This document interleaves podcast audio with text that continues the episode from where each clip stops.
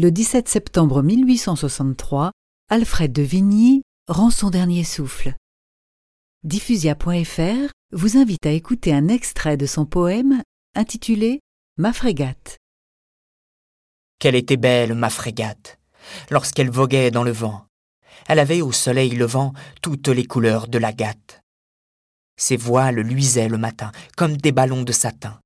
Sa quille, mince, longue et plate, portait deux bandes d'écarlate sur vingt-quatre canons cachés. Ses mâts, en arrière penchés, paraissaient à demi couchés.